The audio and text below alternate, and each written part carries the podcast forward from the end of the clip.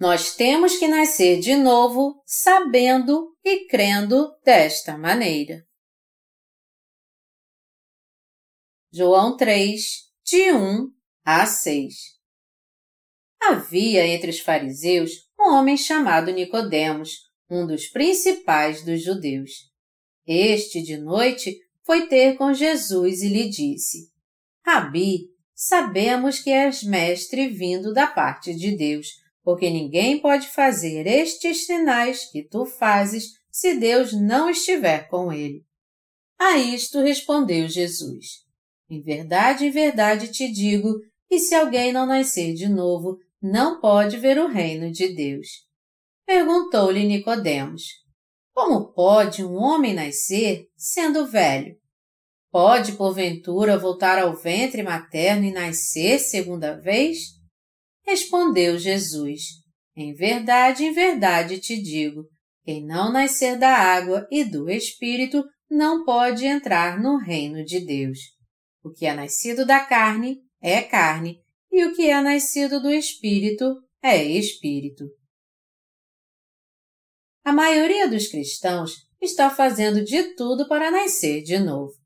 Mesmo assim, há muitos que usam o termo nascer de novo sem conhecer o significado por trás dessas palavras.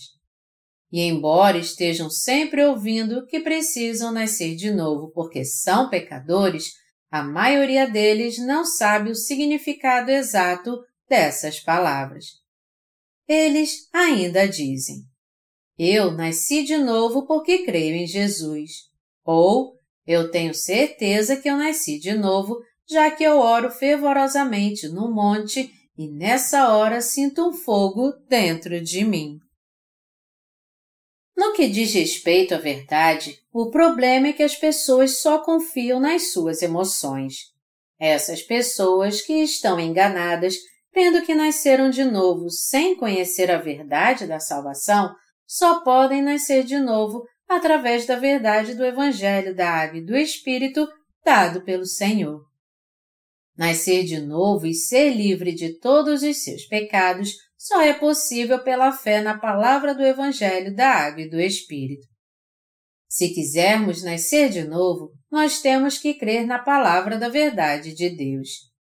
E para fazermos isso, temos que ter gravado em nosso coração a verdade da água e do Espírito que Deus nos deu, ouvindo-a repetidas vezes.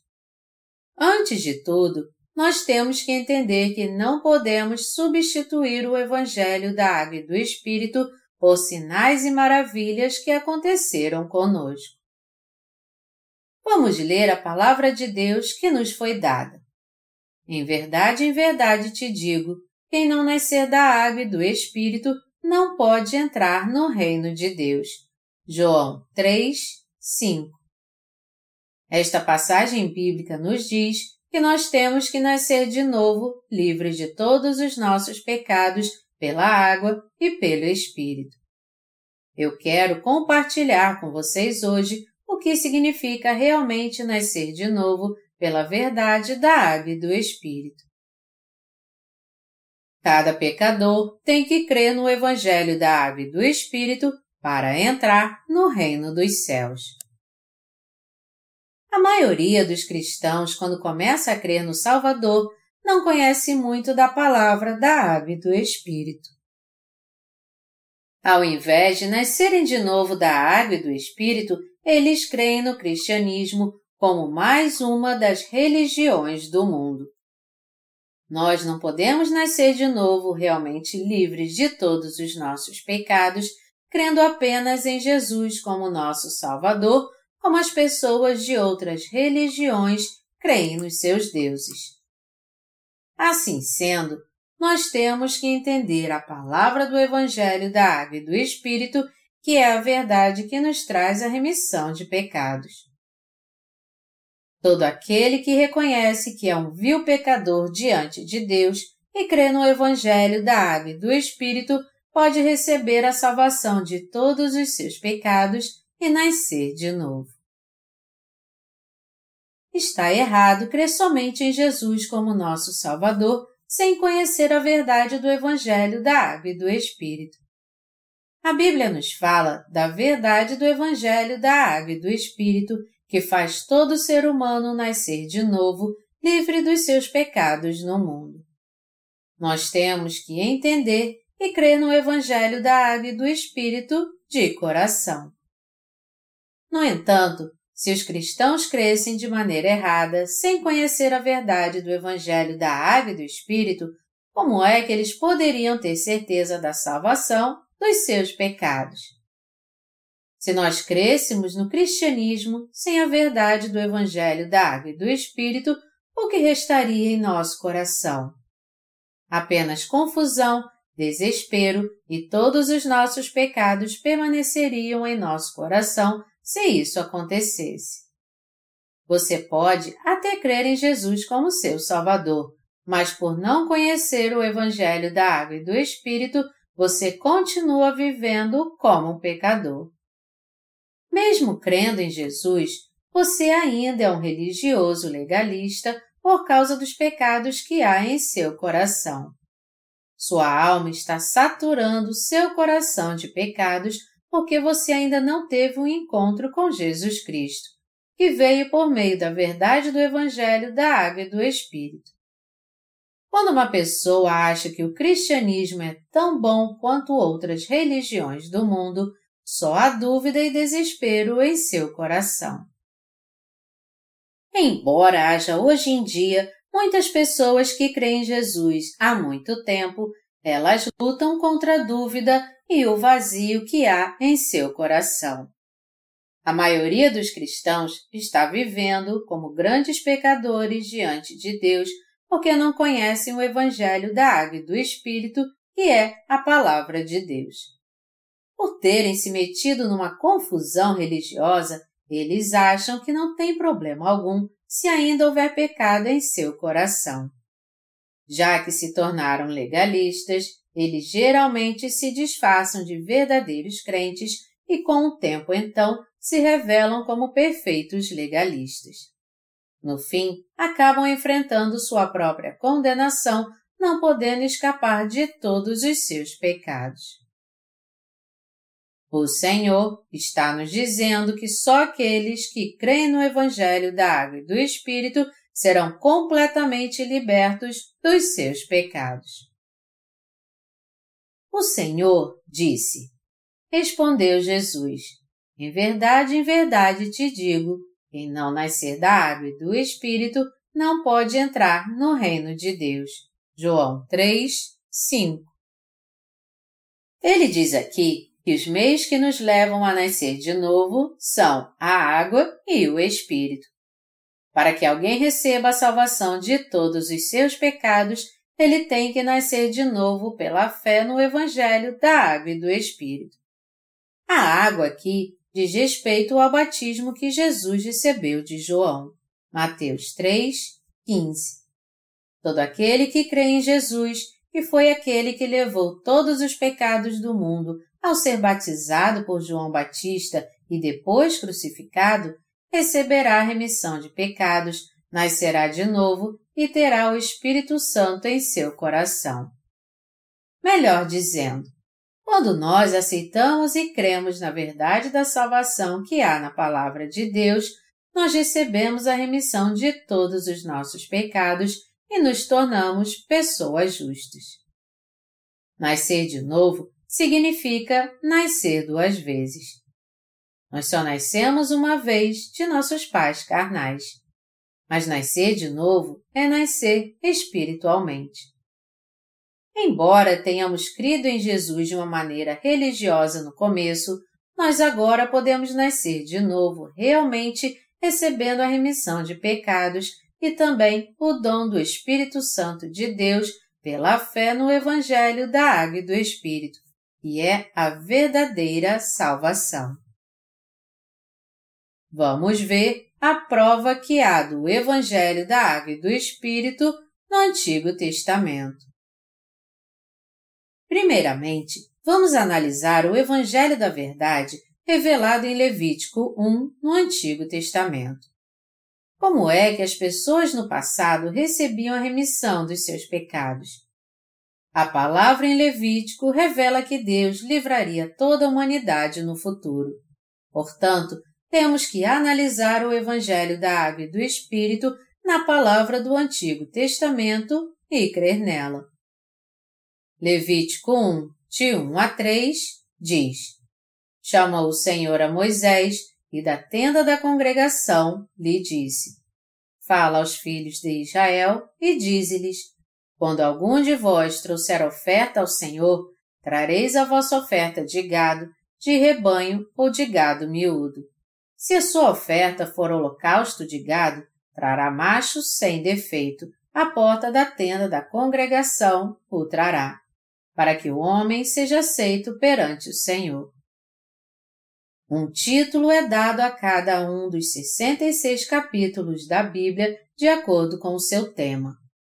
Gênesis é o registro de quando Deus criou o universo e tudo que nele há, assim como a história da vida dos patriarcas como Abraão, Isaque, Jacó e José.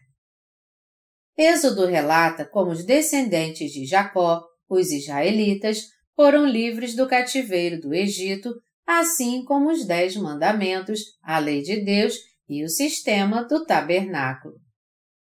Levítico explica como o homem e Deus podem se unir através do sistema sacrificial, que nos mostra em detalhes o método que Deus escolheu para livrar o homem de todos os seus pecados. O nome do livro se refere a Levi, que foi o terceiro filho de Jacó, com Lia, e o pai da tribo dos levitas. O nome Levi significa unido com.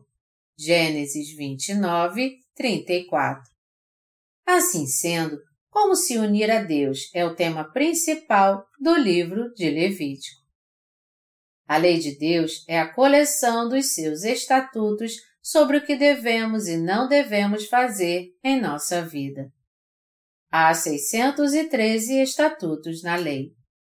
Mas apesar de Deus ter nos dado sua lei, nós humanos não temos o poder de viver segundo ela, apesar de sabermos que ela é reta e justa. Isso porque nós herdamos de Adão o pecado original. Todos nós herdamos um total de doze pecados de Adão e cada um de nós é incapaz de ter uma vida correta por causa dessa herança pecaminosa. Por isso, nós nascemos como seres que não têm como evitar de pecar, até mesmo quando achamos que somos fortes. Mas Deus prova o seu próprio amor para conosco pelo fato de ter Cristo morrido por nós sendo nós ainda pecadores. Romanos 5, 8. Já que todos estavam destinados a nascer em pecado e a morrer em pecado, Deus instituiu o sistema sacrificial para que eles pudessem receber a remissão de pecados. Deus estabeleceu o sistema sacrificial e confiou sua administração à tribo dos levitas. Em outras palavras, ele concedeu o sacerdócio apenas à tribo dos levitas, a Arão e seus descendentes. Êxodo 29, 9, Números 3, 10. Arão, que foi o primeiro sumo sacerdote, era descendente de Levi. É mais fácil entendermos como nascemos de novo quando examinamos precisamente a função dos sacerdotes levitas. Quando ouvimos atentamente a palavra de Deus que descreve o sistema sacrificial, nós podemos entender melhor a benção da remissão de pecados através de Jesus Cristo, que na Bíblia é o ponto mais importante. Deus chamou a Moisés, um levita, ao seu tabernáculo e escolheu Arão, seu irmão, para ser sumo sacerdote aquele que transferiria todos os pecados ao cordeiro do sacrifício. Quando algum israelita precisava trazer uma oferta ao Senhor, ele sabia que deveria separar uma oferta do seu próprio rebanho, do seu gado ou das suas ovelhas. Levítico 1, 2. Isso significa que Deus já tinha estipulado o tipo de oferta para o sacrifício que poderia levar os seus pecados. se algum israelita fosse receber a remissão de pecados diante de Deus, ele sabia que tinha que levar um novilho ou ovelha. E se o sacrifício fosse parte da oferta queimada, era preciso trazer um animal sem mancha à frente do tabernáculo. A oferta queimada era um tipo de sacrifício oferecido a Deus sendo queimado. Por meio dessa oferta, o animal era sacrificado no seu lugar e recebia de Deus a condenação que aquela pessoa merecia. Como é que os pecadores então tinham que fazer sua oferta a Deus a fim de que ele a aceitasse com alegria? Levítico 1, 4 diz: E porá a mão sobre a cabeça do holocausto para que seja aceito a favor dele para a sua expiação. Nós podemos encontrar a resposta neste versículo. Porá a mão sobre a cabeça do holocausto. Nós temos que prestar bem atenção na frase pôr a mão sobre a cabeça do holocausto. Está escrito que quando o pecador colocava sua mão sobre a cabeça do holocausto, todos os seus pecados eram transferidos para este animal do sacrifício. Portanto, a maneira correta de se fazer um sacrifício era quando alguém transferia seus pecados colocando as mãos sobre a cabeça do holocausto antes dele ser sacrificado perante Deus. E porá a mão sobre a cabeça do holocausto para que seja aceito a favor dele para a sua expiação.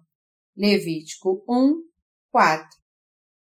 O primeiro passo para receber a remissão de pecados no Antigo Testamento era a imposição de mãos. A imposição de mãos era um ato que se aplicava tanto à pessoa quanto ao sacrifício. A frase imposição de mãos sobre significa que os seus pecados eram passados para o bode expiatório. Este foi o método estabelecido pelo próprio Deus para que os pecados do povo fossem expiados diante dele. E por esse bode receber todos os seus pecados pela imposição de mãos, eles recebiam a expiação e a eliminação de todos os seus pecados. Expiação significa receber a remissão de pecados, transferindo-os ao cordeiro do sacrifício pela imposição de mãos. Dessa forma, os pecados do povo eram expiados através do cordeiro do sacrifício.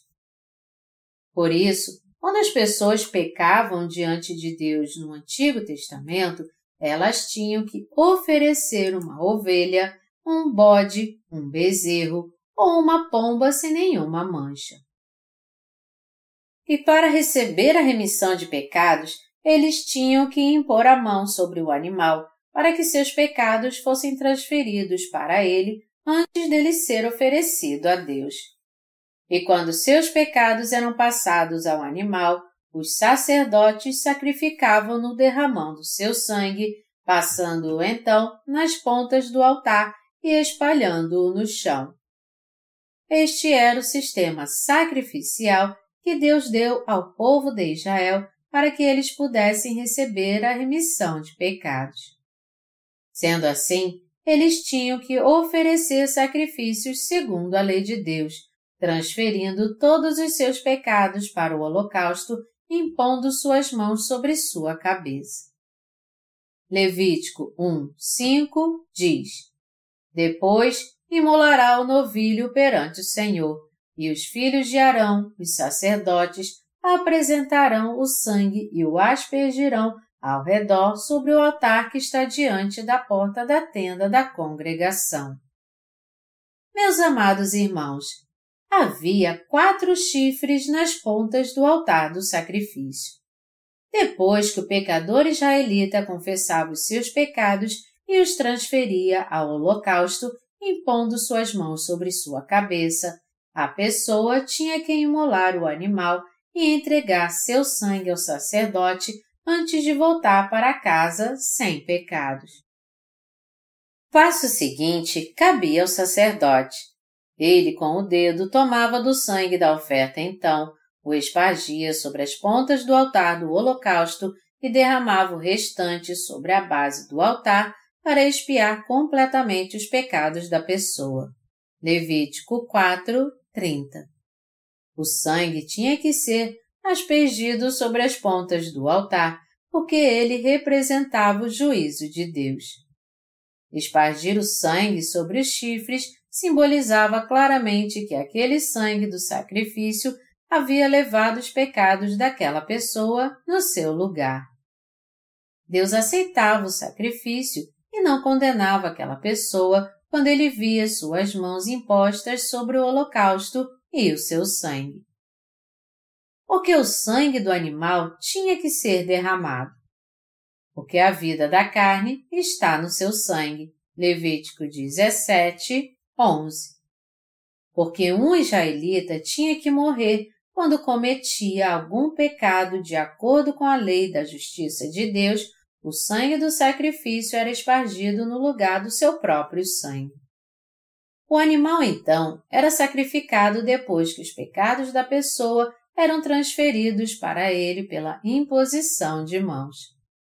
Com o sangue do sacrifício, ele podia satisfazer a lei de Deus, e diz que o salário do pecado é a morte. Romanos 6, 23. Por isso que o sangue do animal era derramado e ele morria no lugar do pecador depois de receber todos os seus pecados. Os sacerdotes do Antigo Testamento colocavam o sangue do holocausto nas pontas do altar do sacrifício. Quando nós analisamos Jeremias 17:1 junto com Apocalipse 20 de 11 a 15, nós descobrimos que as pontas se referem ao livro das obras. Por isso, espargir o sangue nas pontas do altar é uma analogia do sangue espargido no livro das obras. Todos os pecados que as pessoas cometem neste mundo são gravados em dois lugares diferentes.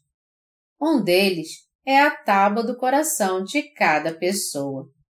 O outro é o livro das nossas obras perante Deus.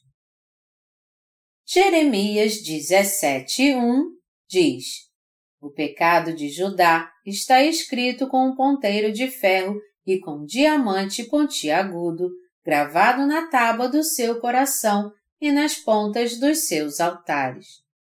Portanto, é necessário não somente que os pecados do nosso coração sejam expiados, mas que nosso nome e nossos pecados que estão perante Deus no livro das obras também sejam apagados.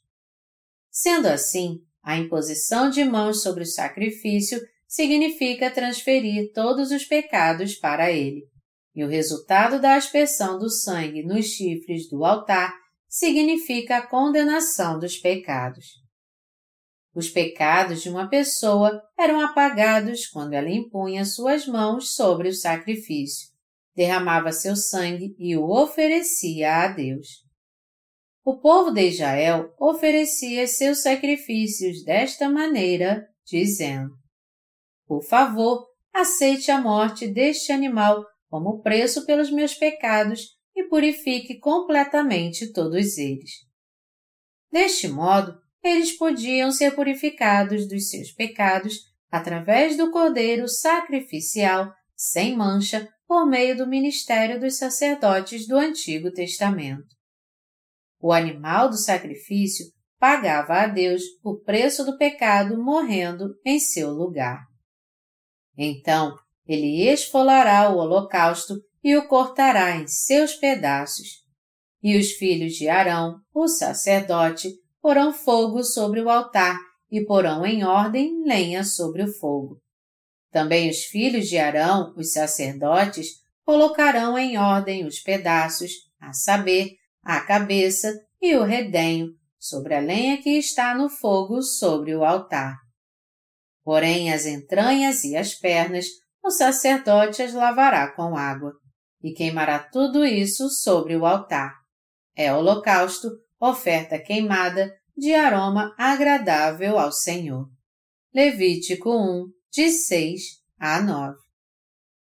Partir o holocausto em pedaços e depois queimá-lo é chamado de oferta queimada ou oferta oferecida sobre o fogo, porque ela era oferecida sendo queimada. Já que nós, seres humanos, pecamos contra Deus, nós tínhamos que morrer, derramando nosso sangue, assim como sacrifício.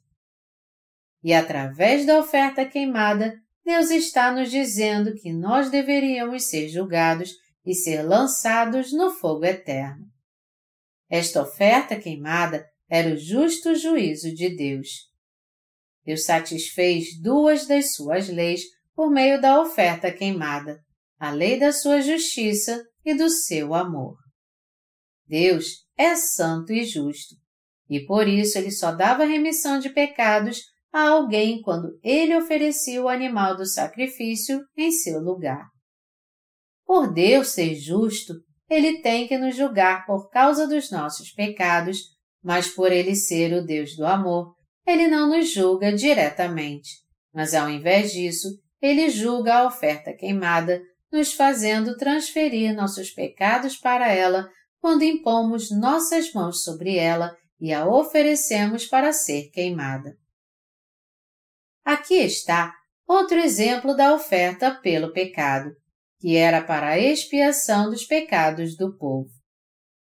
Se qualquer pessoa do povo da terra pecar por ignorância, por fazer alguma das coisas que o Senhor ordenou, se não fizessem, e se tornar culpada, ou se o pecado em que ela caiu lhe for notificado, trará por sua oferta uma cabra sem defeito pelo pecado que cometeu, e porá a mão sobre a cabeça da oferta pelo pecado e a imolará no lugar do holocausto. Então, o sacerdote, com o dedo, tomará do sangue da oferta e o porá sobre os chifres do altar do holocausto. E todo o restante do sangue derramará à base do altar. Tirará toda a gordura, como se tira a gordura do sacrifício pacífico. O sacerdote a queimará sobre o altar como aroma agradável ao Senhor. E o sacerdote fará expiação pela pessoa e lhe será perdoado. Levítico 4, de 27 a 31. Todos nascem com o pecado original que foi herdado de Adão. Nosso eu interior está cheio de pecados. Nós somos um poço de pecados com os maus pensamentos, os adultérios, as prostituições, os homicídios, os furtos, a avareza, as maldades, o engano, a lascívia, a inveja, a blasfêmia, a soberba e a loucura. Marcos 7, de 21 a 22. Como alguém que cometeu pecados pode saber que ele é culpado? Ele pode reconhecer seu pecado fazendo brilhar a luz da lei em seu coração. Está escrito: Visto que ninguém será justificado diante dele por obras da lei, em razão de que pela lei vem o pleno conhecimento do pecado. Romanos 3, 20. Nós passamos a reconhecer nossos próprios pecados através da lei de Deus. Se a lei de Deus não nos mostrasse o que devemos e não devemos fazer, nós nunca saberíamos que cometemos pecado, nem mesmo depois de cometê-los. Foi por isso que Deus nos fez entender como éramos pecadores primeiro, para que depois nós buscássemos a sua salvação. Como nós podemos reconhecer nossos próprios pecados? Nós sabemos o que é pecado através da lei de Deus. Nós sabemos se fizemos algo certo ou errado quando meditamos sobre nossos atos na palavra de Deus, onde ele declara o que devemos e não devemos fazer. Se alguém cometeu um pecado ou não, isso não é determinado pela sua própria razão, mas pela palavra de Deus. Através da lei de Deus estabelecida na sua palavra, nós podemos reconhecer nossos próprios pecados. Na passagem de Levítico 4, de 27 a 32, que nós vimos acima, a palavra fala sobre o pecado involuntário. Na maioria das vezes, nós cometemos mais pecados involuntários do que por vontade própria, porque nascemos como pecadores. Os pecados que são involuntários estão na lista daqueles que cometemos sem saber, aqueles que cometemos por causa da nossa fraqueza e aqueles que cometemos por causa das nossas deficiências e erros. Nós chamamos de pecados involuntários aqueles que cometemos na nossa fraqueza. Nós não temos como evitar de cometer pecados involuntários porque temos uma natureza pecaminosa. Um ser humano não pode ser perfeito. As pessoas antigamente eram fracas como nós somos agora. Elas também cometiam pecados involuntários todos os dias por desobedecer aos mandamentos do Senhor. Nós éramos para morrer por causa dos nossos delitos e pecados. Efésios 2, 1. O pecado e a culpa de uma pessoa são definidos assim. Nós chamamos a maldade e os pensamentos maus que há em nosso coração pecado, e chamamos nossos erros de transgressões. E os colocamos em prática por causa da maldade que nascemos com ela. Se alguém cometia algum pecado involuntário e reconhecia seu pecado, ele tinha que trazer um novilho, uma fêmea sem mancha, como oferta pelo pecado, e porá a mão sobre a cabeça da oferta pelo pecado e a imolará no lugar do holocausto. Levítico 4, 29. Para que o povo de Israel recebesse a remissão de pecados, eles primeiro tinham que entender que eram mesmo pecadores. Por mais que Deus quisesse desesperadamente conceder a eles a remissão de pecados, isso seria impossível para aqueles que não reconheciam seus pecados. Sendo assim, o povo de Israel tinha que saber que mandamento de Deus eles tinham quebrado e também entender o que era justo juízo de Deus por causa dos seus pecados. Todo aquele que ainda não recebeu a remissão de pecados ainda tem pecado dentro de si. Cada um dos israelitas que tinha pecado em seu coração primeiro tinha que trazer um novilho e transferir seus pecados para ele, impondo suas mãos sobre a sua cabeça. A pessoa, então, tinha que oferecer seu sangue cortando sua garganta. Essa era a maneira correta deles receberem a remissão de pecados. É claro que o sacrifício podia ser um bode, um bezerro ou um cordeiro.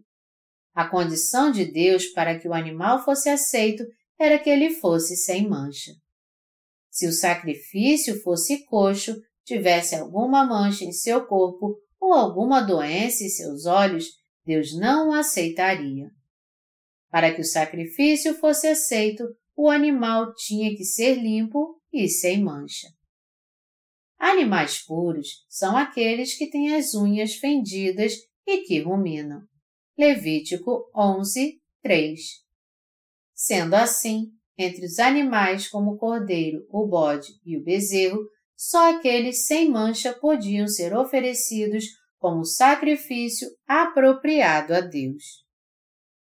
Quem no mundo, então, não tem mancha? Jesus Cristo é a única resposta para esta pergunta. Todos os pecados das pessoas podiam ser transferidos por meio da imposição de mãos. Esta é a promessa de Deus escrita em Sua palavra. Ou se o pecado em que ela caiu lhe for notificado, trará por sua oferta uma cabra sem defeito pelo pecado que cometeu.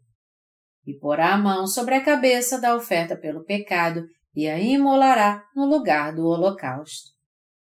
Deus disse aos israelitas que eles tinham que impor suas mãos sobre a cabeça do animal e levaria então seus pecados em seu lugar e se tornaria o sacrifício por eles. A imposição de mãos do Antigo Testamento era o meio pelo qual os pecados eram transferidos. Todos os pecados eram transferidos para outro, nesse caso para o animal do sacrifício, pela imposição de mãos. Melhor dizendo, cada pecador tinha que transferir seus pecados pela imposição de mãos. Antes do cordeiro ou do bode serem sacrificados, eles primeiro tinham que receber os pecados do povo pela imposição de mãos. Só quando o animal recebia o pecado das mãos do pecador e depois então sacrificado é que o pecador recebia a remissão do seu pecado.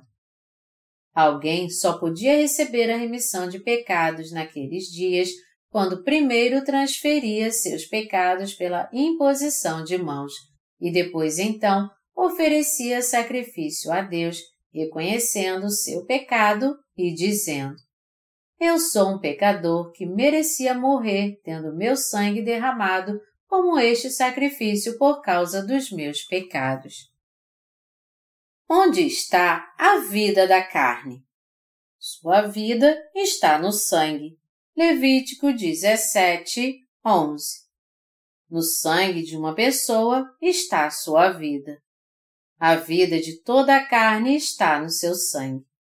Por mais que o coração de alguém seja saudável, se o seu sangue não for bombeado, esta pessoa certamente morrerá.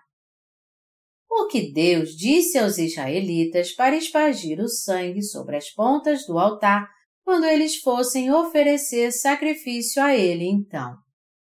Para fazê-los entender que aquele animal ia morrer no lugar do pecador. Depois do seu sangue ser espargido sobre as pontas do altar. A imposição de mãos era o método pelo qual todos os pecados de uma pessoa eram transferidos.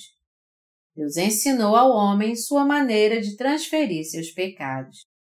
Este método era a imposição de mãos do Antigo Testamento e o batismo de Jesus no Novo Testamento.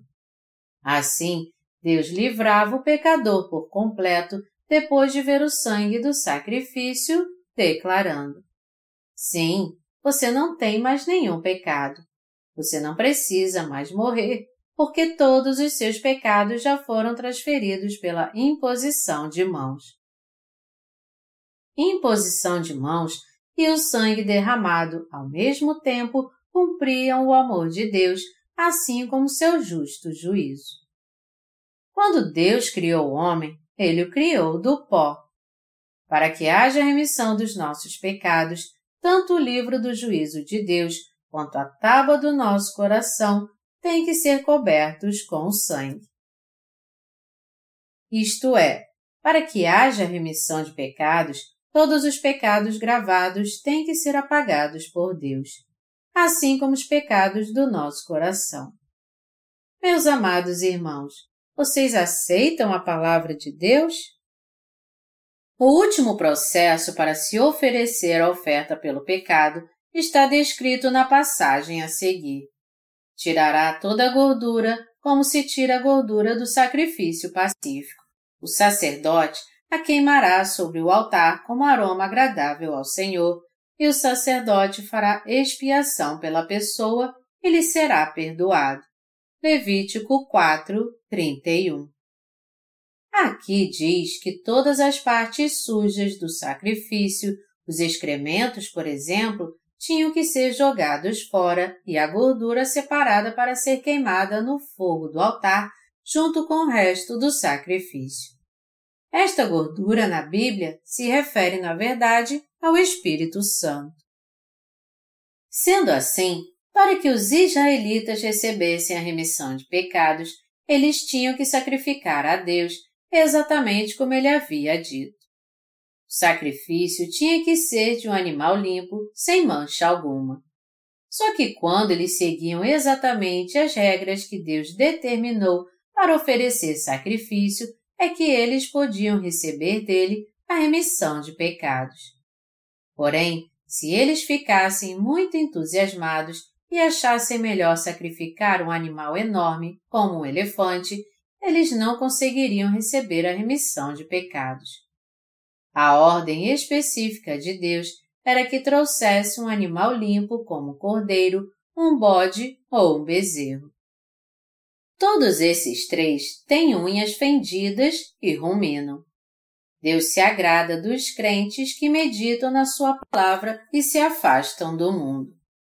O último sacrifício perfeito, sem mancha nem pecado, oferecido a Deus, foi Jesus Cristo. No Antigo Testamento, o povo recebia a remissão de pecados trazendo um cordeiro ou um novilho sem mancha. Pela imposição de mãos, transferia seus pecados para ele e pelas mãos do sacerdote o oferecia a Deus. Isso se aplica ao Novo Testamento também. Jesus foi batizado por João Batista e transferiu os nossos pecados para ele. E Jesus finalmente nos libertou, recebendo a condenação por todos os nossos pecados ao morrer na cruz. A última parte do versículo que vimos antes declara sobre a oferta pelos pecados do povo que o sacerdote fará expiação por ele e ele será perdoado. Levítico 4, 26. Vamos examinar novamente todo o processo da oferta queimada que o povo oferecia. O que o povo tinha que fazer era impor suas mãos sobre a oferta do sacrifício e passar todos os seus pecados para ela. Depois, então, ela era degolada e seu sangue derramado. Isso era tudo o que o pecador tinha que fazer sozinho. Ao fazer isso, ele confessava que tinha que morrer assim como aquele animal por causa do juízo de Deus. O resto do trabalho ficava para os sacerdotes que agiam em favor do povo. O trabalho dos sacerdotes era espargir o sangue nas pontas do altar, derramar o resto do sangue no chão, separar a gordura e cortar a carne em pedaços para que eles fossem queimados no altar. No dia da expiação, eles tinham que impor as suas mãos sobre o bode expiatório, que era o representante do povo, o degolavam, derramavam seu sangue e o aspergiam dentro do lugar santíssimo. Portanto, o povo de Israel não poderia receber a remissão de pecados se não fosse pelos sumos sacerdotes. No dia da expiação, todos os sacerdotes tinham que deixar o tabernáculo. O sumo sacerdote representava todo o povo e tinha que realizar todo o ritual do sacrifício para a remissão dos pecados anuais do povo de Israel. Levítico 16 o sumo sacerdote os livrava do juízo de Deus, transferindo seus pecados anuais, impondo suas mãos sobre o sacrifício em seu lugar.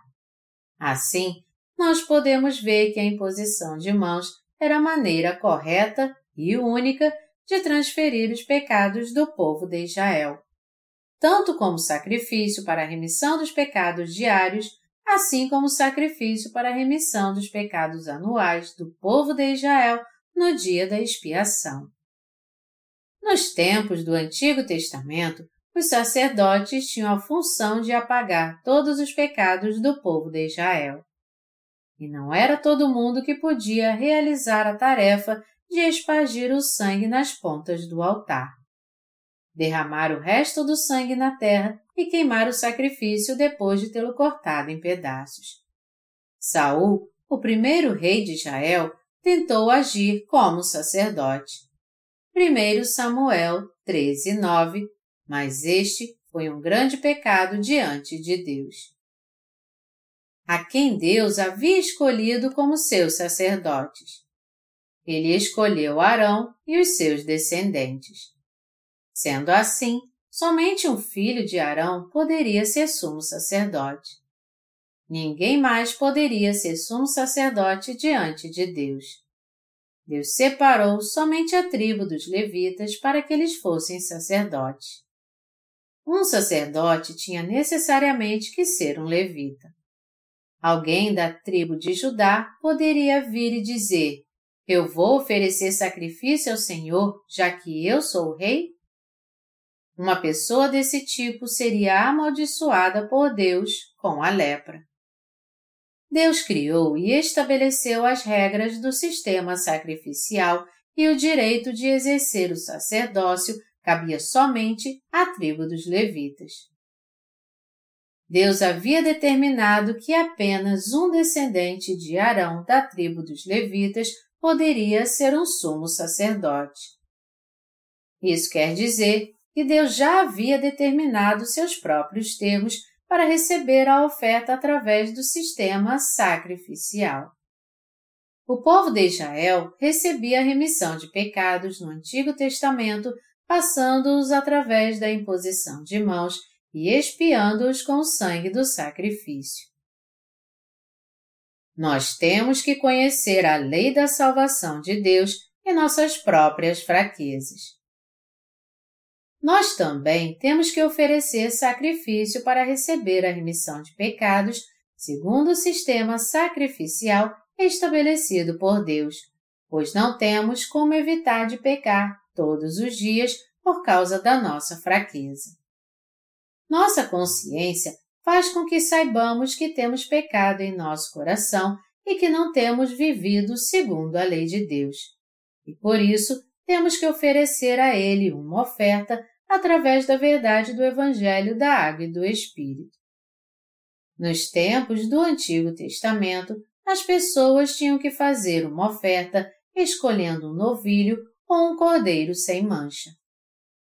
Quando o povo trazia um cordeiro perante Deus para oferecê-lo pelo seu pecado naqueles dias, este cordeiro seguia seu dono obedientemente, sem conhecer o seu destino.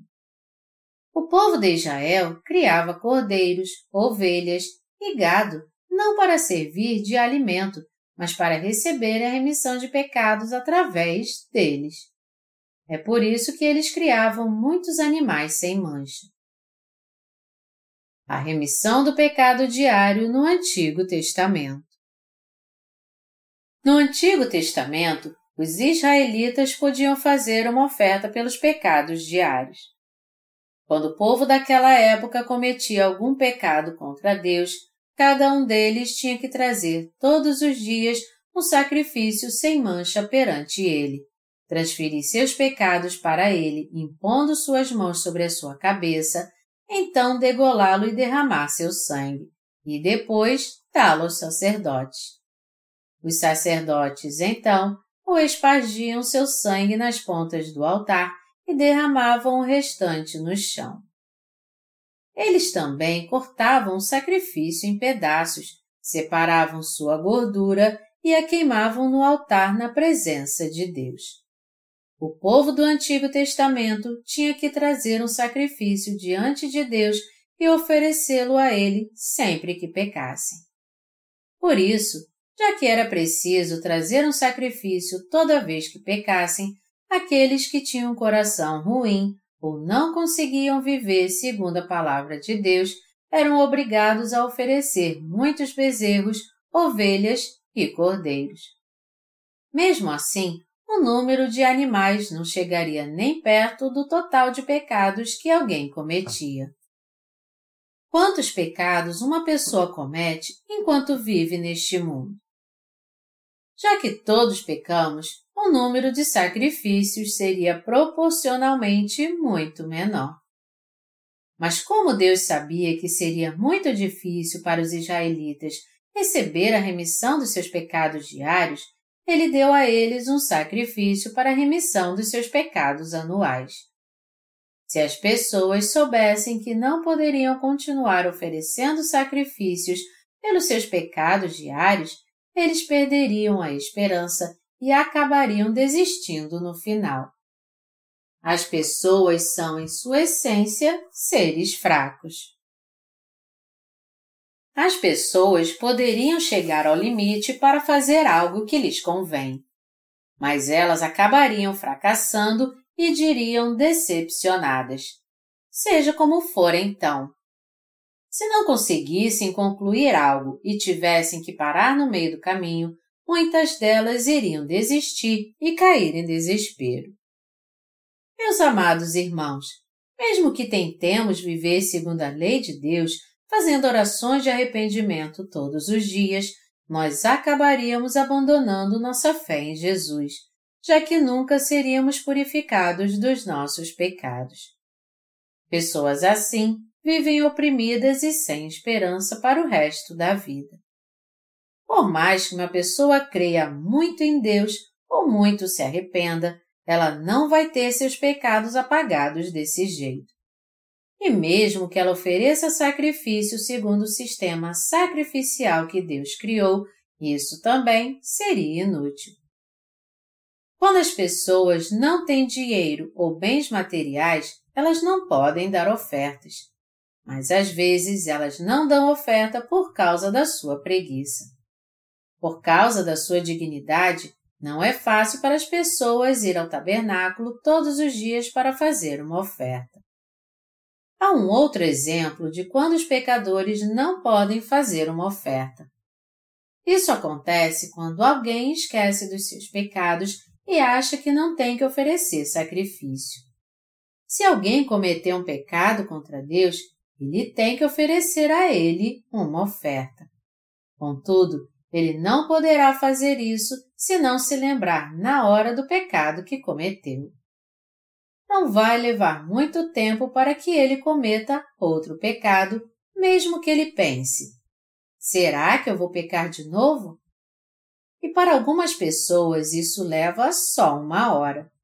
Para outras, apenas alguns minutos.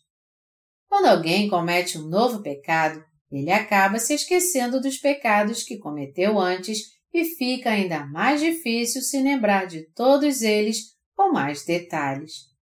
Por isso, é mentira quando alguém diz que sempre faz orações de arrependimento de modo correto. Como alguém se esquece tão facilmente seus pecados, pode fazer orações de arrependimento de modo correto. Alguém me disse que a memória de um peixe leva três segundos. Tic-tac, tic-tac, tic-tac. Depois disso, ele esquece tudo. Vamos supor que um peixe morda o anzol de um pescador e fique preso nele. O peixe balança, consegue soltar o anzol da sua boca e cai na água novamente. Ele está sentindo dor e diz: Puxa, essa doeu. Eu quase morri. Que dor! Ainda bem que eu sobrevivi. Três minutos depois de pensar assim, o peixe nada em direção a outro anzol que está na água, mesmo com sua boca ainda doendo e tendo quase morrido minutos antes. Uau! Isso parece delicioso! Mas é estranho, eu acho que já vi isso antes. Assim, o peixe vai em direção à isca e logo à abocanha. Uau, isso é delicioso mesmo! Como aquela isca deve ter parecido deliciosa enquanto se mexia no anzol. Para o peixe, a isca parecia estar dizendo: Por favor, me coma. Ah, isso é tão bom! Por onde eu devo começar a comer? Eu devo começar pela cabeça ou devo comer tudo de uma vez? Parece tão bom e delicioso. Depois de morder algumas vezes, o peixe engole a isca toda. Mas quando ele se dá conta do que acabou de fazer, o anzol já agarrou firme na sua garganta. E ainda sentindo dor, ele é puxado para fora d'água. A mesma pessoa pega o peixe com a mão mas ele não reconhece. A memória do peixe não dura mais do que três segundos. Por isso, mesmo se ele cair na água pela terceira vez, se você colocar uma isca no anzol e jogá-lo no mesmo lugar de antes, o mesmo peixe vai fisgá-lo de novo. Apesar dos seres humanos terem uma memória melhor do que os peixes, por causa da sua hipocrisia e do seu esquecimento, e por eles cometerem muitos pecados, eles também se esquecem dos pecados que acabaram de cometer. Já que cometemos muitos pecados, é impossível nos lembrarmos de todos eles. E já que as pessoas quebram a palavra de Deus tantas vezes, elas tendem a se lembrar apenas daqueles pecados que são maiores. Eles dividem seus pecados em episódios e se lembram apenas dos que são maiores. Então, era impossível alcançar uma perfeita remissão de pecados oferecendo sacrifício pelos pecados diários através do sistema sacerdotal que Deus estabeleceu para o povo de Israel. Por ser impossível cumprir a lei da justiça de Deus e a sua lei do amor por meio das ofertas diárias, ele deu aos israelitas outro sacrifício que poderia expiar seus pecados de um ano de uma só vez. Isso demonstra o amor que Deus nos deu pela sua graça, pois ele conhece nossas fraquezas. Deus deu ao povo a graça da remissão dos pecados anuais de uma só vez. A figura da eterna remissão de pecados e a verdade sobre ela. Levítico 16, 29 diz: Isso vos será por estatuto perpétuo. Esse estatuto se refere à regra que Deus estabeleceu de como se oferecer sacrifício no dia da expiação. Levítico 16, 29 a 31 diz: Isso vos será por estatuto perpétuo. No sétimo mês, aos dez dias do mês, afligireis a vossa alma, e nenhuma obra fareis, nem o natural, nem o estrangeiro que peregrina entre vós. Porque naquele dia se fará expiação por vós, para purificar-vos e sereis purificados de todos os vossos pecados perante o Senhor. É sábado de descanso solene para vós outros e afligireis a vossa alma. É estatuto perpétuo. A palavra vós se refere ao povo de Israel. Os israelitas sentiam uma paz muito grande em seu coração do décimo dia do sétimo mês de cada ano quando todos os seus pecados de um ano eram apagados. Quando o sumo sacerdote fazia oferta no lugar de todo o povo de Israel, eles recebiam a remissão de pecados pelo ano todo. Por isso, eles sentiam uma grande paz em seu coração. Os israelitas do Antigo Testamento recebiam a remissão de pecados desse jeito. E é dessa mesma forma e os israelitas espirituais de hoje recebem a remissão de pecados crendo no Evangelho da Água e do Espírito. O sacrifício para a remissão dos pecados de um ano. Vamos ver como o povo no Antigo Testamento oferecia o sacrifício para a remissão dos pecados de um ano. O sistema sacrificial do dia da expiação está descrito em Levítico 16. Deus é santo. E porque ele é santo, o sumo sacerdote que oferecia o sacrifício naquele dia tinha que receber a remissão dos seus pecados antes de oferecer sacrifício em favor de todo o povo de Israel. Todo aquele que não é santo não pode chegar diante de Deus. É por isso que o sumo sacerdote tinha que receber a remissão dos seus pecados primeiro. Vamos ver Levítico 16, 6, que diz: Arão trará o novilho da sua oferta pelo pecado e fará expiação por si e pela sua casa. Arão tinha que oferecer um novilho pelo seu próprio pecado. Diante de Deus, ele primeiro tinha que impor suas mãos sobre a cabeça do novilho de acordo com o sistema sacrificial. Então, para receber a remissão de pecados, ele tinha que degolar o sacrifício, derramar seu sangue, espargi-lo sobre as pontas do altar e depois lançar o resto na terra. O sacrifício era cortado em pedaços e queimado a Deus então. A morte do sacrifício era um sinal de que Arão deveria morrer do mesmo jeito por ser pecador. Deus aceitava a morte do sacrifício no seu lugar e lhe concedia remissão de pecados. Deus então o perdoava por todos os seus pecados. Ele o livrava de todos os seus pecados. Arão, o sumo sacerdote, oferecia primeiro um novilho por ele e sua família. No décimo dia do sétimo mês, os demais sacerdotes não podiam entrar no Santo dos Santos. só Arão oferecia sacrifício nesse dia. Arão, então, oferecia dois bodes no lugar do povo.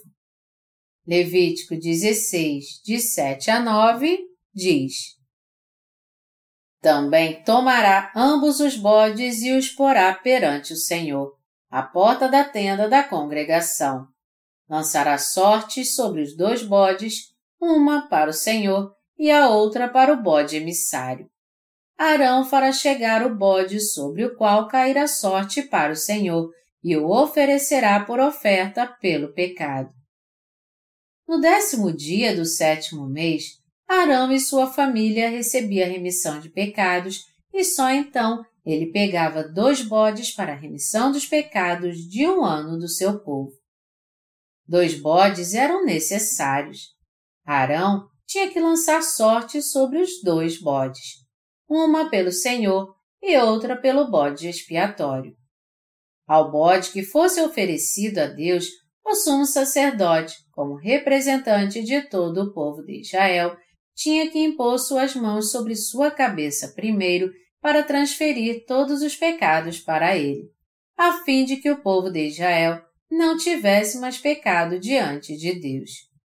Depois, ele derramava o sangue do sacrifício e o levava diante da arca do concerto que está dentro do Santo dos Santos. E o espargia sete vezes para que os pecados de um ano de todo o povo de Israel fossem apagados. Ao invés do povo de Israel morrer perante Deus, o bode ao qual Arão havia transferido os seus pecados recebia o justo julgamento por eles em seu lugar. Era assim e o sumo sacerdote oferecia sacrifício no dia da expiação em favor do povo de Israel. Nós temos que nos lembrar que tanto o sacrifício, assim como o sumo sacerdote, eram necessários para que os israelitas recebessem a remissão dos seus pecados de um ano. Essas duas condições eram totalmente necessárias eles também tinham que seguir o sistema sacrificial estabelecido por Deus. Mas se o sacrifício tivesse alguma mancha, toda cerimônia então seria em vão. O sacrifício não podia ter mancha. O sumo sacerdote tinha que impor as suas mãos sobre ele e espargir o seu sangue depois de tê-lo imolado. Esta era a função do sumo sacerdote. Portanto, se não fosse pelo sumo sacerdote, todos os israelitas não poderiam receber a remissão de pecados. Através do sumo sacerdote, o povo de Israel recebia a remissão de todos os seus pecados de um ano. Este é o mistério do nosso Senhor. Este foi o plano do nosso Senhor e é por isso que a Bíblia diz: Porque um menino nos nasceu, um filho se nos deu. O governo está sobre os seus ombros, e o seu nome será Maravilhoso, Conselheiro, Deus Forte, Pai da Eternidade, Príncipe da Paz.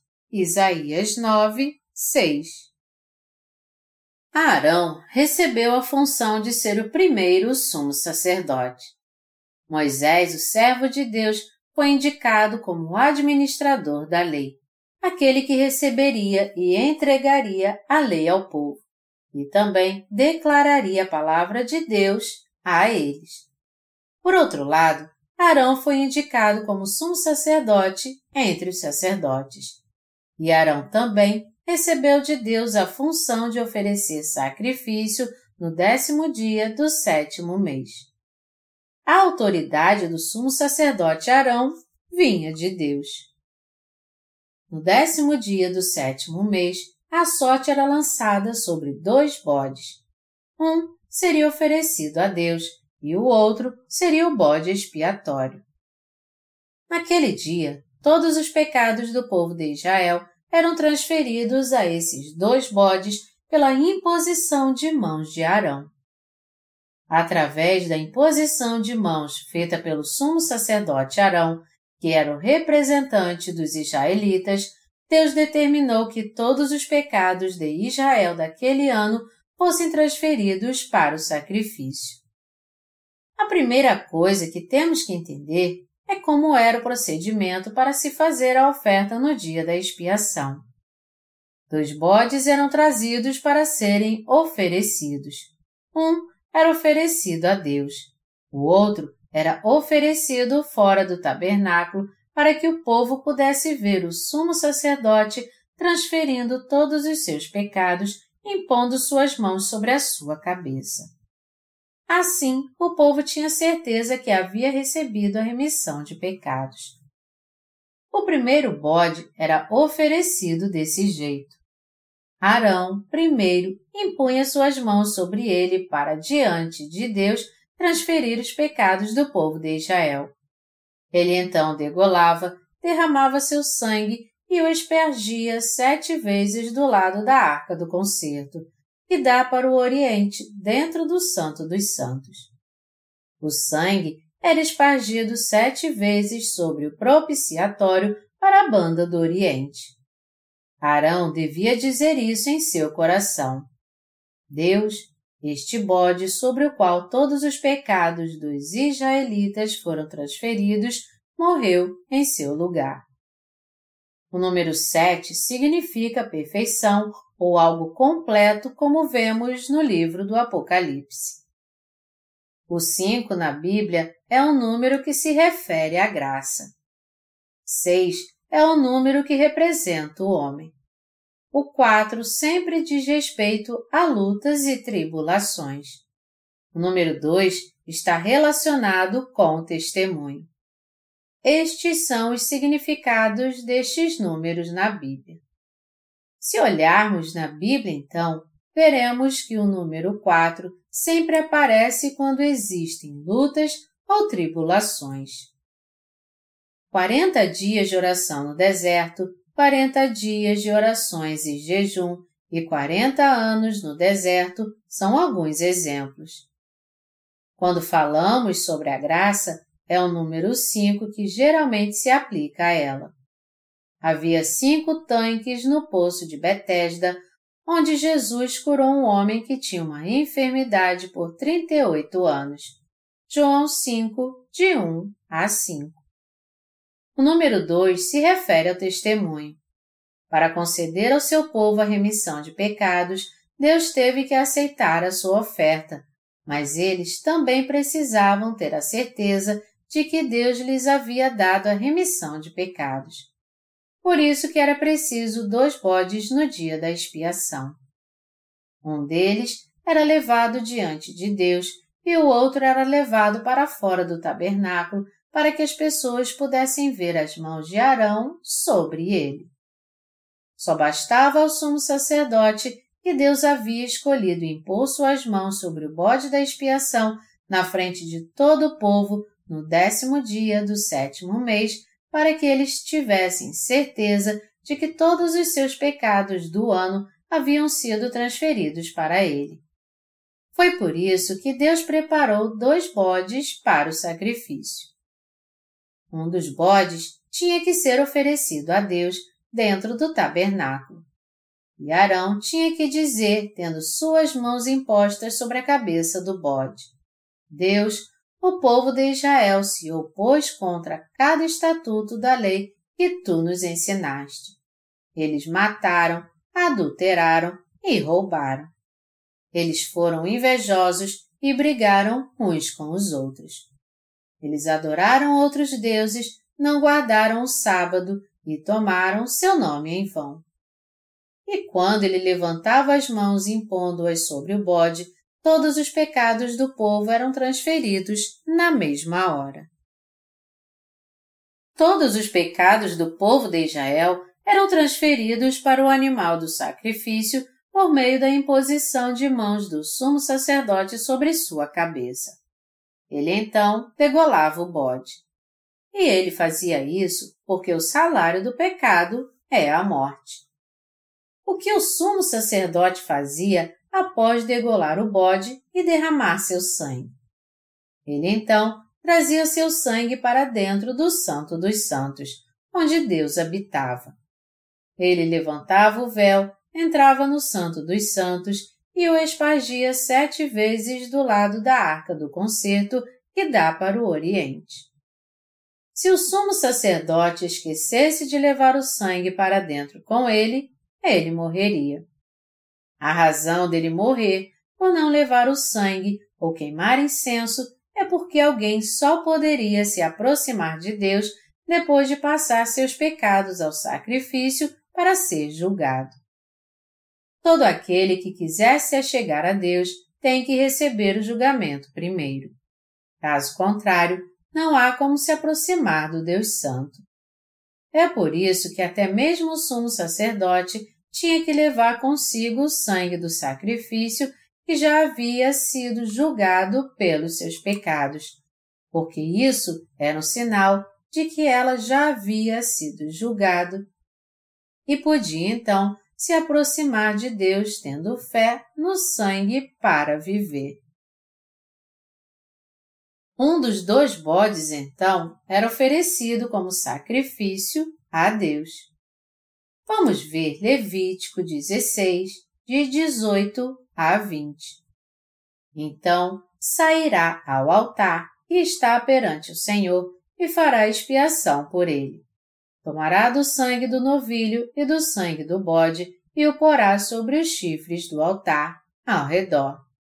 Do sangue aspergirá com o dedo sete vezes sobre o altar, e o purificará, e o santificará das impurezas dos filhos de Israel. Havendo, pois, acabado de fazer expiação pelo santuário, pela tenda da congregação e pelo altar, então, para chegar o bode vivo. Arão oferecia um sacrifício perfeito a Deus com um bode. Mas depois ele tinha que trazer o outro vivo. O que acontecia a esse bode? Vamos ver nos próximos versículos. Arão porá ambas as mãos sobre a cabeça do bode vivo e sobre ele confessará todas as iniquidades dos filhos de Israel, todas as suas transgressões e todos os seus pecados e os porá sobre a cabeça do bode e enviá-lo-á ao deserto, pela mão de um homem à disposição para isso. Assim, aquele bode levará sobre si todas as iniquidades deles para a terra solitária, e o homem soltará o bode no deserto. Levítico 16, 21 a 22. Meus amados irmãos, nós seres humanos precisamos receber a remissão de pecados de duas maneiras diferentes. Primeiro, precisamos receber a remissão de pecados de Deus. Segundo, precisamos receber a remissão de pecados do nosso coração. Melhor dizendo, com o sangue do primeiro sacrifício, os israelitas precisavam receber a remissão de pecados ao cobrir os que estavam gravados no livro do juízo no reino dos céus.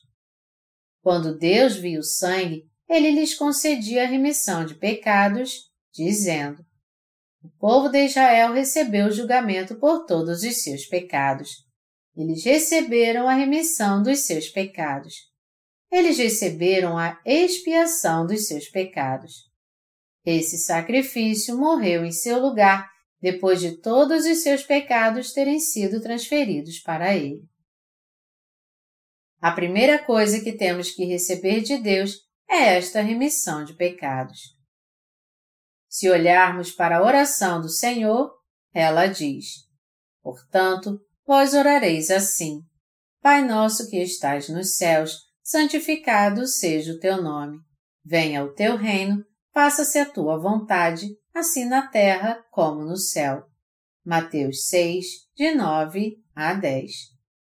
A frase Seja feita a tua vontade, assim na terra como no céu, fala sobre a salvação e a libertação que nós recebemos de todos os nossos pecados quando reconhecemos que Jesus levou todos os nossos pecados deste mundo. Vamos ver de novo Levítico 16, de 20 a 21. Havendo, pois, acabado de fazer expiação pelo santuário pela tenda da congregação e pelo altar, então para chegar o bode vivo. Arão porá ambas as mãos sobre a cabeça do bode vivo e sobre ele confessará todas as iniquidades dos filhos de Israel, todas as suas transgressões e todos os seus pecados. E os porá sobre a cabeça do bode e enviá-lo ao deserto, pela mão de um homem à disposição para isso. Já que os pecados registrados no céu eram apagados com o primeiro bode, como então Arão apagava os pecados que havia no coração dos israelitas? Deus preparou outro bode para isso, para que Arão impusesse suas mãos sobre ele na frente do povo. Arão impunha suas mãos sobre a cabeça do segundo bode e orava. Deus, eu transfiro os pecados do povo de Israel. Eles cometeram pecados como assassinato, roubo, adultério, inveja e contenda. Eles serviram outros deuses, chamaram o teu nome em vão, deram falso testemunho, não guardaram o sábado e quebraram cada mandamento da tua lei. Todos estes pecados eu transfiro a este bode. O sumo sacerdote impunha suas mãos sobre a cabeça do bode no lugar do povo de Israel e transferia todos os seus pecados desse jeito. O bode, então, era enviado ao deserto pela mão de um homem adequado. O bode expiatório levava todos os pecados do povo de Israel e vagava pelo deserto, onde morria levando todos os seus pecados. Ao aceitar que por este método todos os pecados do povo de Israel fossem transferidos de uma vez por todas para o bode expiatório, eles sabiam em seu coração que haviam recebido a remissão de pecados e tinham certeza da salvação. A Palestina é uma grande área deserta. Foi o deserto do Sinai o lugar onde os israelitas ofereceram seus primeiros sacrifícios segundo o sistema do tabernáculo. Naquela área não crescia nem uma simples folha ou relva. O bode que era abandonado ali acabava morrendo. O bode expiatório morria levando o pecado do povo de Israel em seu lugar, e eles recebiam a remissão de pecados em seu coração depois de verem com seus próprios olhos como Arão havia feito uma oferta por eles no décimo dia do sétimo mês. Isso também nos mostra o meio pelo qual nós podemos receber a nossa remissão de pecados. A remissão de pecados do povo tinha que ser feita em dois lugares. Tanto os pecados do livro do juízo no reino de Deus, assim como os pecados do nosso coração, têm que ser apagados. Essas duas partes igualmente constituem a remissão de pecados. Meus amados irmãos, Deus apagou todos os nossos pecados por completo. A vontade de Deus foi realizada no céu. O que nós temos que fazer agora é receber a total remissão de pecados em nossa alma, reconhecendo que todos os nossos pecados já foram transferidos para a oferta do sacrifício. O que precisamos fazer é aceitar em nosso coração esta verdade do Evangelho. Hebreus 10, 1 diz: Ora, visto que a lei tem sombra dos bens vindouros, não a imagem real das coisas, nunca jamais pode tornar perfeitos os ofertantes, com os mesmos sacrifícios que, ano após ano, perpetuamente, eles oferecem. É dito aqui que o sacrifício do dia da expiação no Antigo Testamento era a sombra dos bens futuros, isto é, a eterna redenção realizada por Jesus Cristo, nosso Salvador. Vamos ver agora como Jesus Cristo realizou a remissão de todos os nossos pecados no Novo Testamento. Antes de tudo, temos que saber que Jesus Cristo é o Filho de Deus que veio a essa terra para libertar a todos.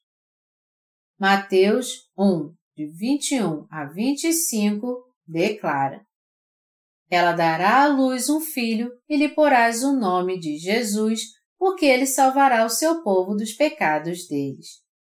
Ora, tudo isto aconteceu para que se cumprisse o que fora dito pelo Senhor por intermédio do profeta. Eis que a Virgem conceberá e dará à luz um filho, e ele será chamado pelo nome de Emanuel, que quer dizer Deus conosco. Despertado José do sono, fez como lhe ordenara o anjo do Senhor e recebeu sua mulher. Contudo, não a conheceu, enquanto ela não deu à luz um filho, a quem pôs o nome de Jesus. Nosso Senhor veio a este mundo como Deus Emanuel, como havia sido profetizado no Antigo Testamento. A palavra hebraica Emanuel significa Deus conosco. Ele veio a este mundo para estar conosco. E o nome que recebeu foi Jesus. O nome Jesus significa o Salvador. Nosso Senhor veio a essa terra como um homem humilde para se tornar nosso Salvador neste mundo, apesar da sua perfeita divindade. Ele nos livrou de todos os nossos pecados, apagando todos eles por nós, seu povo que foi criado à sua imagem. Vamos ver Mateus 3, de 13 a 17, para entendermos o que Jesus realizou depois de vir a este mundo. Por esse tempo, dirigiu-se Jesus da Galiléia para o Jordão, a fim de que João o batizasse. Ele, porém, o dissuadia, dizendo: Eu é que preciso ser batizado por ti, e tu vens a mim? Mas Jesus lhe respondeu: Deixa por enquanto, porque assim nos convém cumprir toda a justiça. Então ele o admitiu. Batizado Jesus, saiu logo da água, e eis que se lhe abriram os céus, e viu o Espírito de Deus descendo como pomba, vindo sobre ele. E eis uma voz dos céus que dizia: Este é o meu filho amado, em quem me comprazo. Mateus 3, 13 a 17. A palavra então diz respeito ao tempo em que Jesus cumpriu toda a justiça ao vir a este mundo como eterno sumo sacerdote. Porque Jesus foi batizado no Rio Jordão. Nosso Senhor veio a este mundo para pagar o preço dos seus pecados. Foi por isso que Jesus veio a este mundo e foi batizado por João Batista. O Rio Jordão é o rio da morte. Este rio corre bem rápido para o Mar Morto. Por isso, Jesus foi batizado por João Batista no Rio Jordão. João disse então: Eu é que preciso ser batizado por ti e tu vens a mim?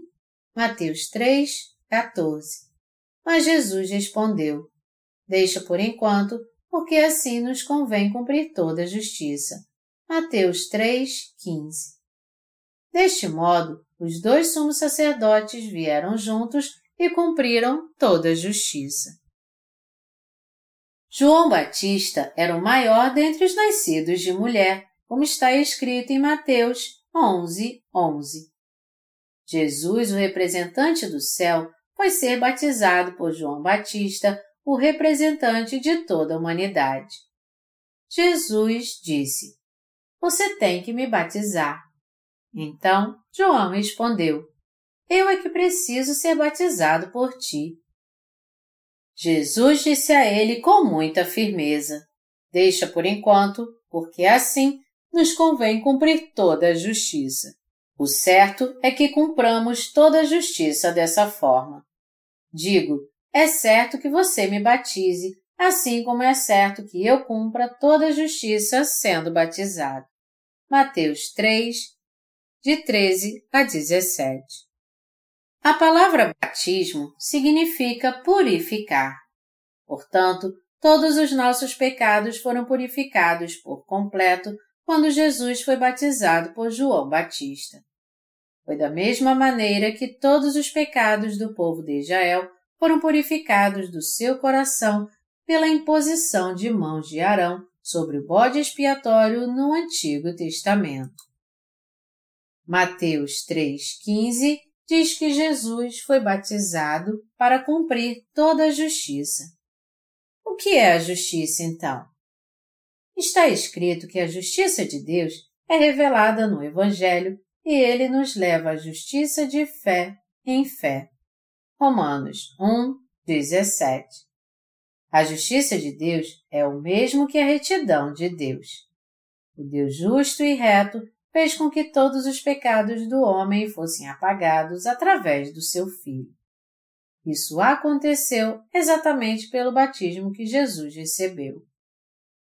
Como o ser humano pode receber a justiça de Deus?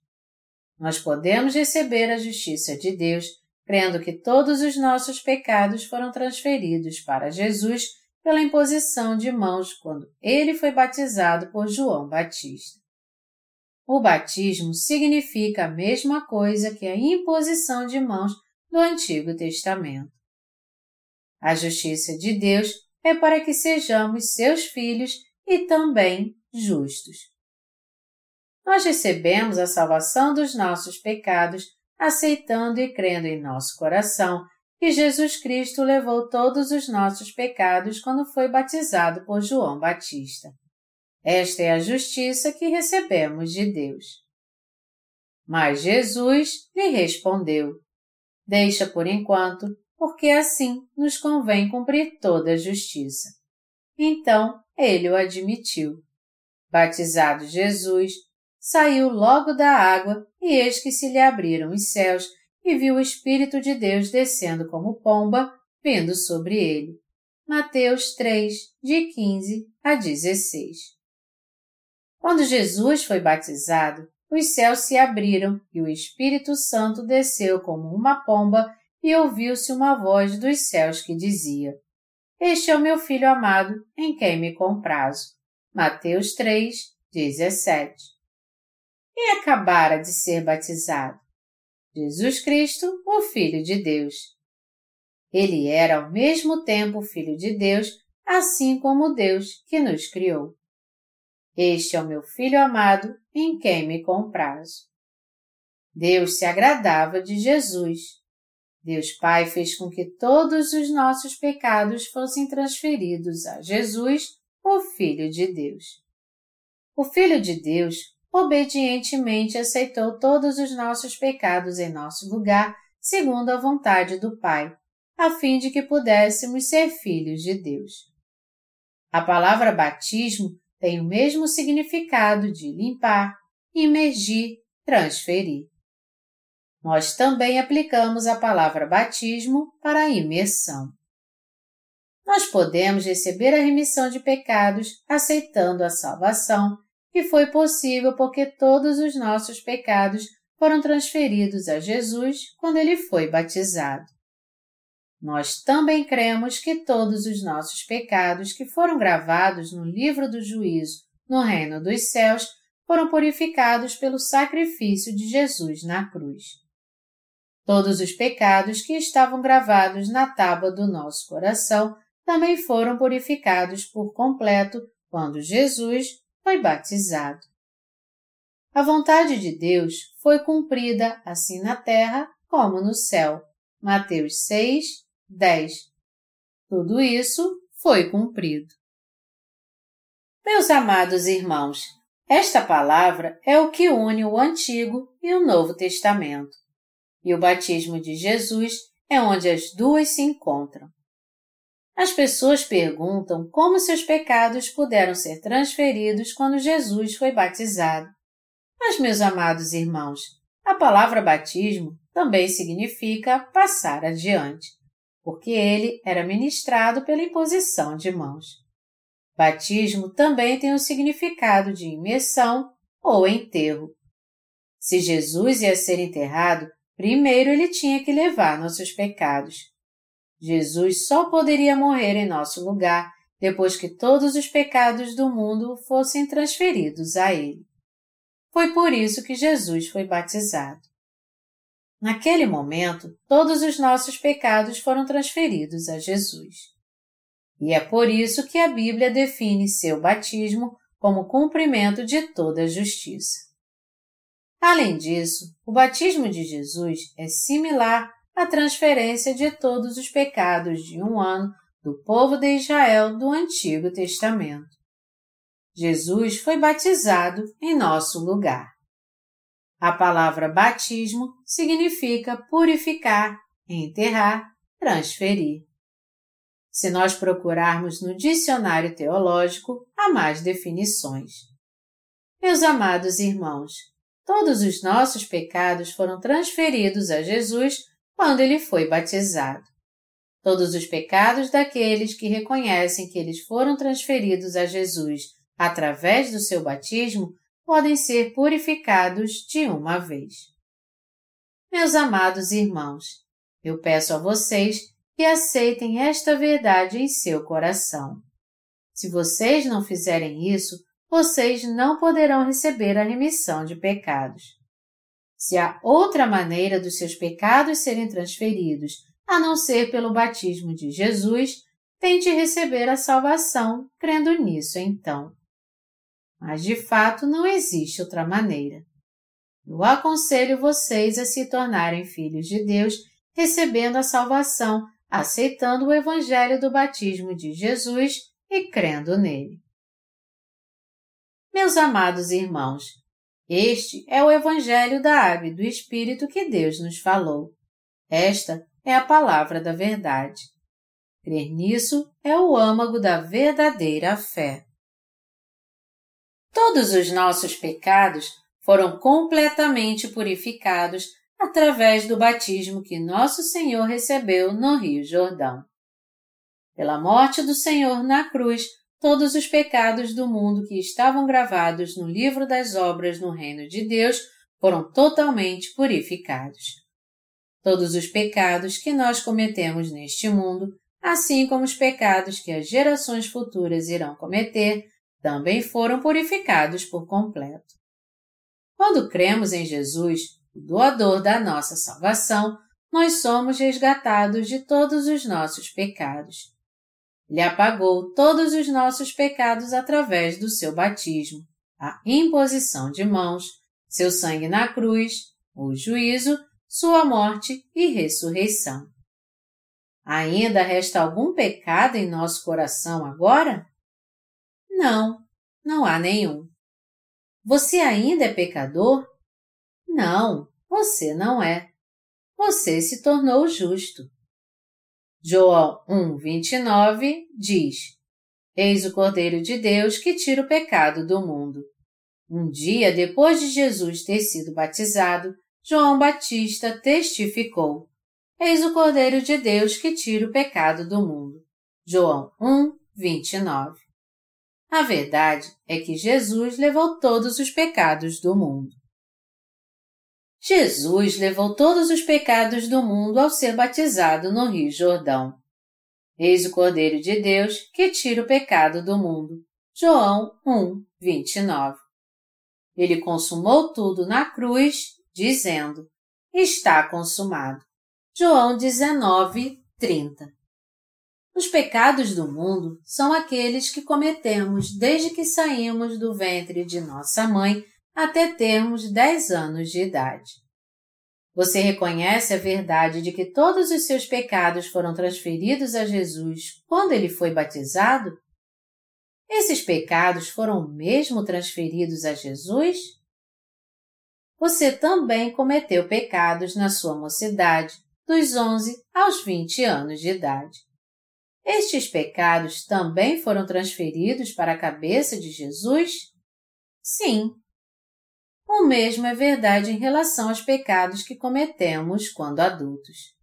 Todos os pecados que cometemos até agora foram transferidos à cabeça de Jesus também?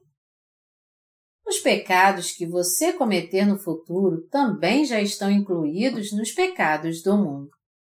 Estes pecados também foram passados a Jesus? Sim, eles foram. Meus amados irmãos, vocês creem mesmo que Jesus levou todos os pecados do mundo ao ser batizado? Sim, nós cremos. E vocês creem que Jesus cuidou de todos os pecados do mundo e cumpriu toda a justiça? Sim, nós cremos. Através do seu batismo e seu sangue derramado na cruz, Jesus cuidou de todos os pecados do mundo e até de todos aqueles que nós cometeremos até o fim do mundo.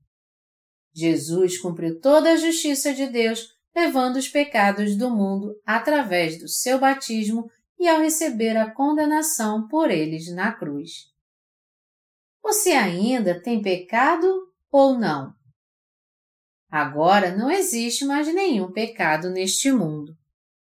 Se você crê na palavra de Deus e na verdade que Jesus apagou todos os pecados do mundo com seu batismo e com seu sangue, você então não tem pecado. Isto é a salvação. Isto é o dom da salvação de Deus. Isto é o Evangelho da Água e do Espírito, o próprio fundamento da nossa fé. Estas são as obras da expiação que nosso Senhor realizou para nos livrar de todos os nossos pecados através do seu batismo. Meus amados irmãos, vocês agora creem no Evangelho da Água e do Espírito? Olhar para Jesus e aceitar o Evangelho da Água e do Espírito é o mesmo que crer na palavra da verdade. Esta é a palavra sobre como nascer de novo. Somente quando nós aceitarmos essa palavra é que poderemos nascer de novo. Meus amados irmãos, vocês querem nascer de novo pela água e pelo Espírito? Esta é a verdadeira fé e a verdadeira vida espiritual. O cristianismo, como religião, é algo onde as pessoas creem no Jesus, criado pela sua própria mente, e recebem a salvação de modo arbitrário. Entretanto, a verdadeira fé crê que Jesus nos livrou por causa do seu amor por nós e de acordo com a sua promessa e que ele completou a salvação do seu próprio jeito. Sua salvação não tem nada a ver com nossos atos. Deus apagou todos os pecados dos israelitas no Antigo Testamento através da imposição de mãos do sacerdote sobre o cordeiro do sacrifício. No Novo Testamento, Jesus levou todos os nossos pecados, sendo batizado pelo sumo sacerdote João Batista. Nós que vivemos nos tempos do Novo Testamento temos que aceitar e crer no batismo de Jesus, que nos fez justos. Já que não haveria transferência de pecado nem derramamento de sangue sem o batismo de Jesus, não poderia haver remissão de pecados se Jesus não fosse batizado. Jesus nos libertou por completo, levando todos os nossos pecados com seu batismo e recebendo a condenação por todos os nossos pecados por meio do seu sangue derramado na cruz. Portanto, nós que somos crentes no Evangelho da Água e do Espírito, não receberemos a condenação pelos nossos pecados. Nós temos que crer que Jesus levou todos os pecados do mundo por completo quando foi batizado e que ele recebeu em nosso lugar toda condenação pelos nossos pecados na cruz. Nós temos que aceitar em nosso coração o Evangelho da Água e do Espírito que Jesus preparou para que nós pudéssemos receber a salvação por causa do seu grande amor por nós. Nós podemos evitar toda a condenação dos nossos pecados aceitando a verdade de que nosso Senhor nos redimiu por completo a fim de nos libertar de todos os pecados e de toda condenação. Os pecadores podem se tornar justos agora, crendo no Evangelho da Água e do Espírito em seu coração e confessando-o com seus lábios. Senhor, eu creio em Ti, e embora eu não mereça, eu creio no seu batismo, morte e ressurreição.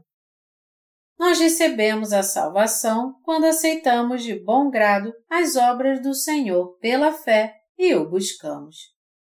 Ter a verdadeira fé é o mesmo que crer nele e aceitar suas obras de justiça desse jeito. Esta é a palavra sobre nascer de novo. Conhecereis a verdade, e a verdade vos libertará. João 8, 32. Não é preciso ter algum conhecimento para se realizar uma tarefa importante, como, por exemplo, ser prefeito de uma cidade? Nós não precisamos conhecer a verdade para recebermos a salvação? Nós só receberemos realmente a nossa salvação se tivermos a prova bíblica de que Jesus se tornou nosso Senhor e Salvador pessoal pelo Evangelho da Água e do Espírito. A verdade o libertará. João 8, 32. Meus amados irmãos, vocês foram libertos? Vocês aceitam esta verdade?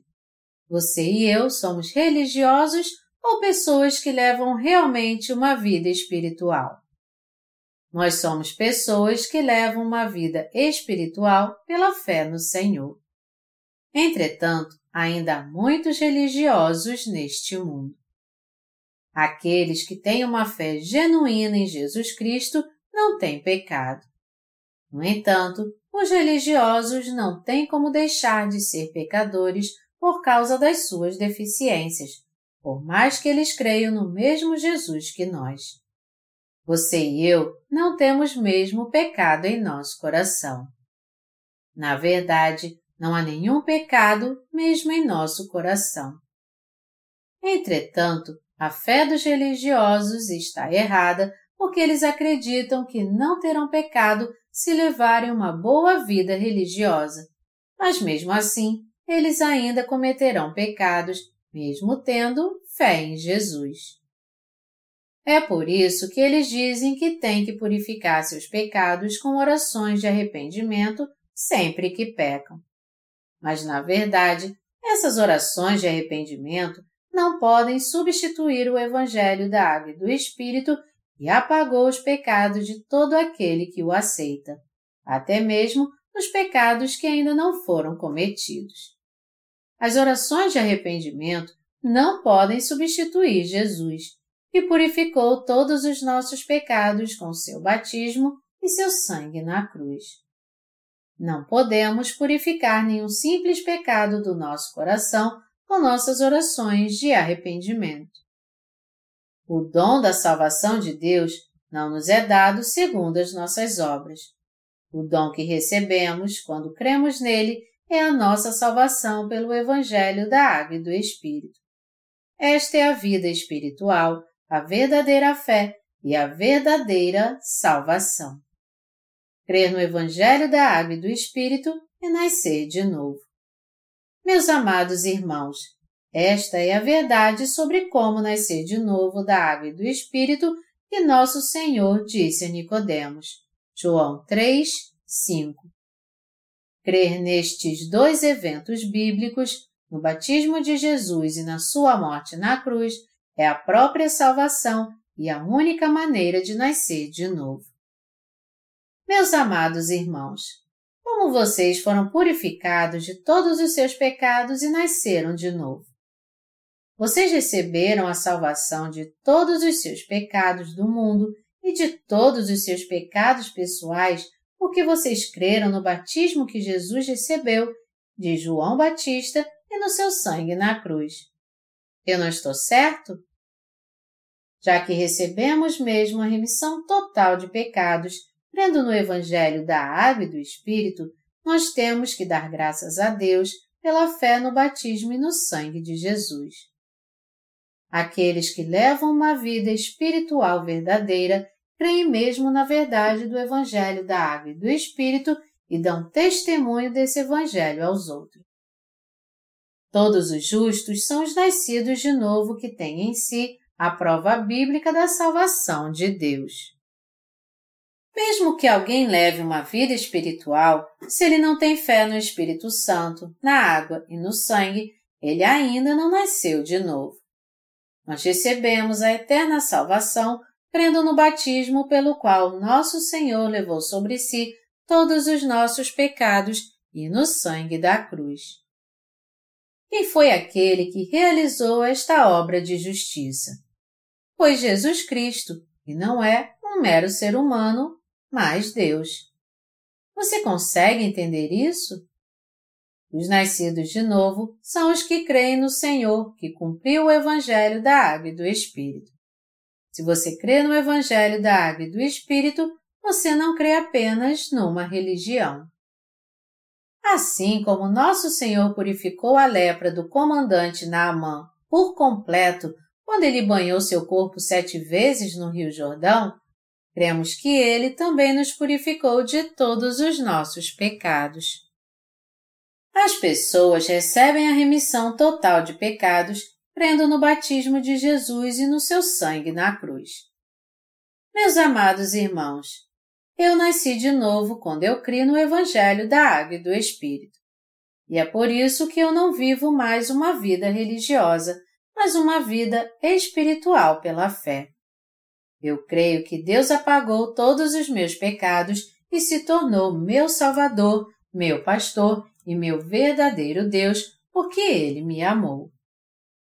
Não foi porque amamos a Deus primeiro, mas porque Deus nos amou primeiro que pela sua graça ele nos livrou de todos os nossos pecados através do Evangelho da Água e do Espírito. Eu recebi a salvação de todos os meus pecados e a vida eterna crendo assim. Meus amados irmãos, vocês também têm certeza da vida eterna? O batismo que Jesus Cristo recebeu purificou todos os nossos pecados e os apagou. Você ainda não nasceu de novo? Não tenha medo dos que já nasceram de novo. Tudo o que você tem a fazer é somente crer em Deus e Ele te fará nascer de novo da água e do Espírito. Olhe para a verdade da água e do Espírito e creia na verdade pela qual Deus nos libertou de todos os nossos pecados. E dê graças a Deus também. Assim, você receberá a vida eterna e bênçãos incontáveis. A palavra em João 1, de 12 a 13, diz: Mas a todos quantos o receberam, deu-lhes o poder de serem feitos filhos de Deus, a saber, aos que creem no seu nome, os quais não nasceram do sangue, nem da vontade da carne, nem da vontade do homem, mas de Deus. E a palavra em Hebreus 10, de 9 a 18, diz: Então acrescentou: Eis aqui estou para fazer, ó Deus, a tua vontade. Remove o primeiro para estabelecer o segundo. Nessa vontade é que temos sido santificados, mediante a oferta do corpo de Jesus Cristo, uma vez por todas.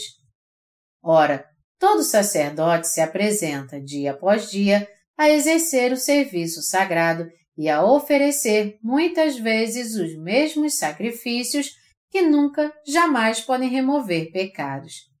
Jesus, porém, tendo oferecido para sempre um único sacrifício pelos pecados, assentou-se à destra de Deus, aguardando daí em diante até que os seus inimigos sejam postos por estrado dos seus pés. Porque com uma única oferta aperfeiçoou para sempre quantos estão sendo santificados. E disto nos dá testemunho também o Espírito Santo, porquanto após ter dito, esta é a aliança que farei com eles depois daqueles dias, diz o Senhor. Porém no seu coração as minhas leis e sobre a sua mente as inscreverei, acrescenta. Também de nenhum modo me lembrarei dos seus pecados e das suas iniquidades para sempre. Ora, onde há remissão destes, já não há oferta pelo pecado. Mateus 3,15 afirma, porque assim nos convém cumprir toda a justiça. Uma pessoa nasce de novo quando ela crê no batismo que Jesus recebeu. Jesus libertou todas as pessoas por completo ao ser batizado, a fim de levar todos os pecados do homem. Jesus recebeu toda a condenação pelos nossos pecados ao ser crucificado na cruz, onde ele derramou seu precioso sangue. Este é o Evangelho da Água e do Espírito que nos faz nascer de novo.